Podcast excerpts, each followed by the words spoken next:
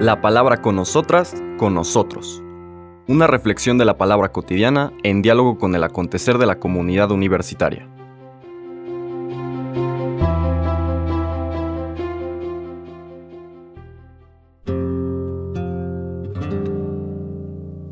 Hola, buenos días. Bienvenidas, bienvenidos a la palabra con nosotras, con nosotros. Hoy jueves 7 de diciembre, seguimos en la primera semana de Adviento.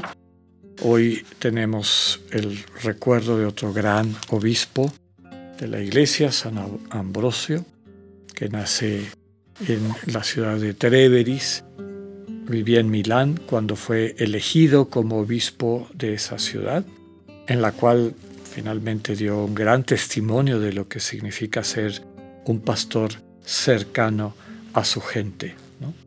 En aquel entonces la capital del, imperio romano occidental se movía mucho dependiendo de la situación tanto de las invasiones y las guerras, pero sobre todo también por la afinidad local o cultural del emperador en turno y durante un tiempo Milán fue la capital del imperio. Y como suele pasar, el poder civil quería imponerse, hacer la iglesia a su manera. Y uno de los grandes defensores de una iglesia a la manera de Cristo y no a la manera de los poderes imperiales fue precisamente San Ambrosio.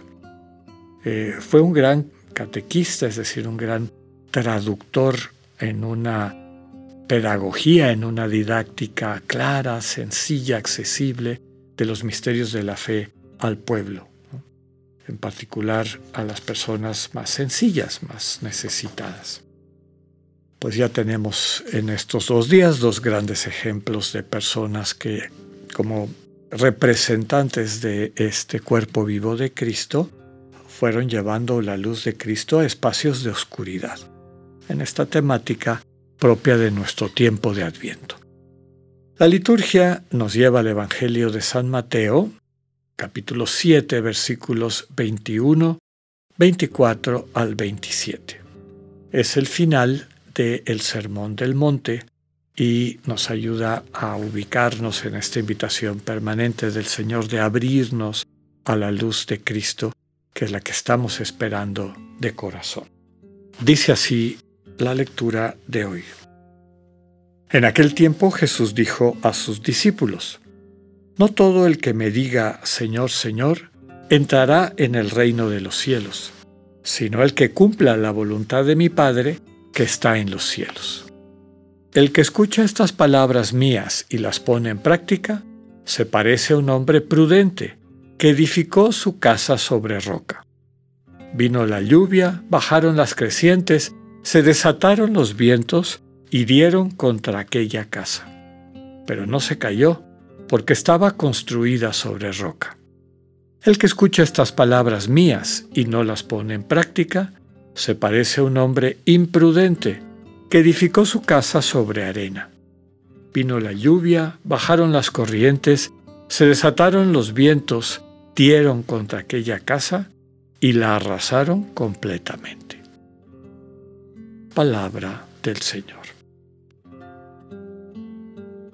El contexto de este final del Sermón del Monte en el Evangelio de Mateo, recordemos que el Sermón del Monte que vimos con detalle en otros de nuestros podcasts del tiempo ordinario dedicado a este evangelista, es como una promulgación de la nueva ley, de la plenitud de la ley más bien, como el mismo Señor lo dice.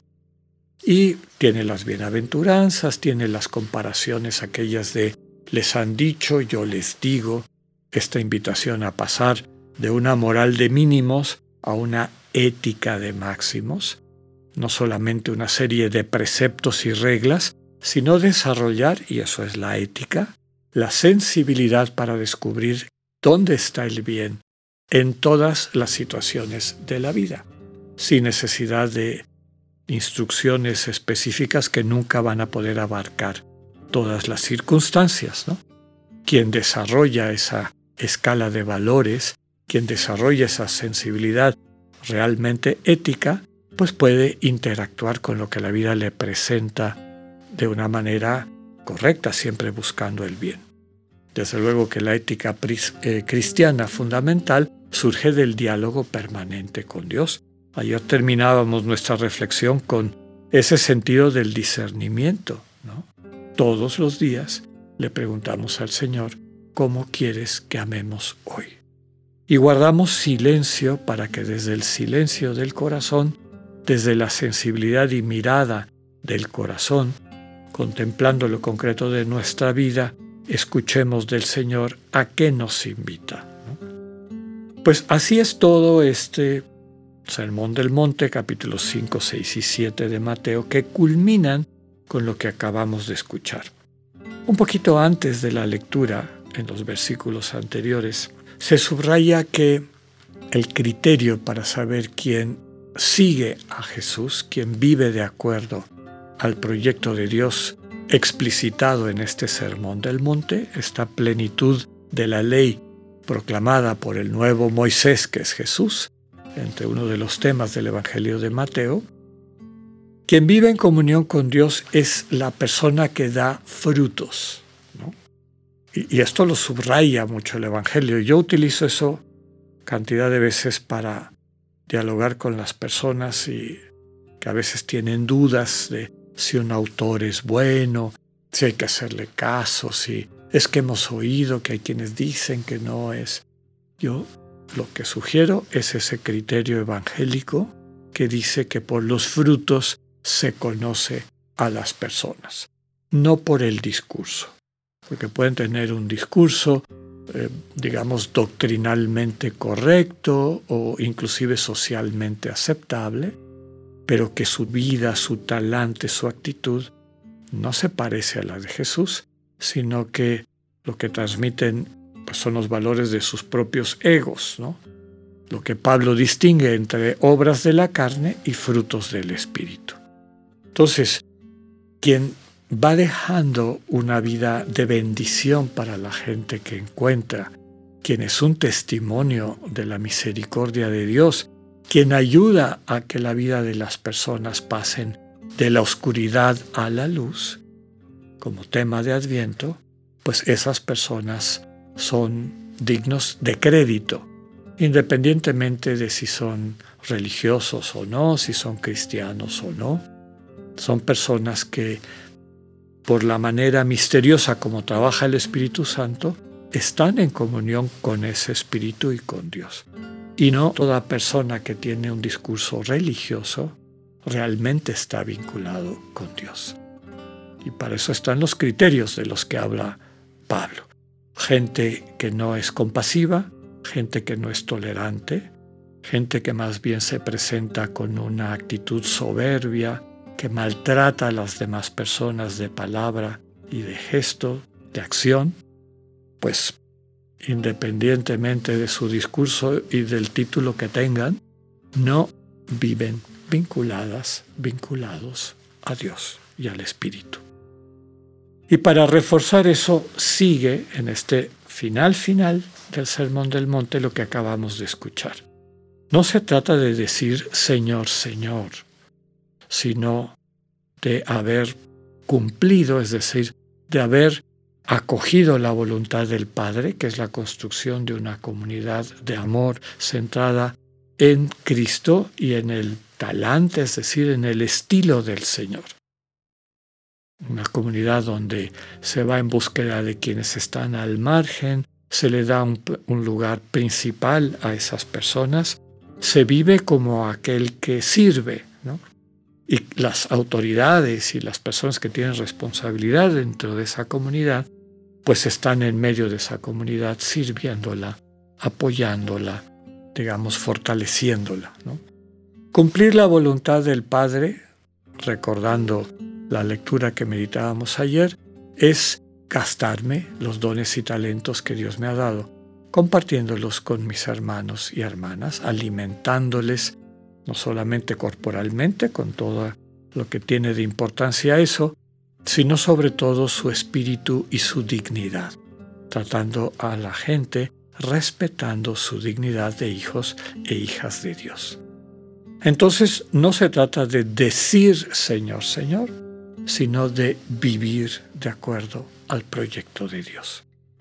Quienes viven de acuerdo al proyecto de Dios, como dice la comparación con la que terminaba la lectura, quien escucha estas palabras mías y las pone en práctica. Bueno, transmitido un lenguaje existencial que es más cercano al nuestro, menos declarativo o enunciativo como se utilizaba en el momento en que se escribe el Evangelio de Mateo, hoy tal vez diríamos, quien acoge la comunicación que le doy, porque finalmente las palabras es el mismo Señor Jesús, quien acoge mi comunicación y la vuelve vida, quien se deja enseñar por mí, quien se deja transformar por mi amor y toda su vida se convierte en un testimonio de amor, es un hombre, es una mujer prudente, porque está edificando su casa, es decir, su vida, su existencia, sobre la roca, es decir, sobre algo seguro. La vida te puede tirar cualquiera de sus caos, que pues basta voltear para ver que continuamente estamos expuestos, expuestas a situaciones difíciles, simbolizadas por la lluvia, las crecientes, los vientos de los que nos habla esta parábola. ¿no? Pero esa casa no se cae, no se cae, porque está construida sobre la roca. ¿Cuál es la roca? La roca es la relación de amor con Cristo, amor que nos modela, que nos ajusta para que seamos justamente lo que estamos llamados a ser, imagen de Dios en una semejanza cotidiana en todo lo que decimos y hacemos para transparentar el Dios revelado en Cristo. Quien no hace eso aunque diga Señor, Señor, sea de golpe de pecho, etcétera, etcétera, practique infinidad de acciones piadosas, es decir, devotas, si no construye sobre el amor vinculado a Cristo, pues como la propia experiencia nos lo muestra, la vida se lo va a comer. Va a llegar la lluvia, crecientes, vientos, etcétera, y cuando dan contra aquella casa, contra aquella vida, terminan arrasándola completamente. Estamos en Adviento, pidámosle al Señor la gracia de que es de que sea esta relación de cercanía íntima con el Señor, esta luz que solamente Cristo nos puede transmitir, la que vaya transformándonos en buena noticia y así podamos dar buenos frutos. Que tengan un buen día, Dios con ustedes.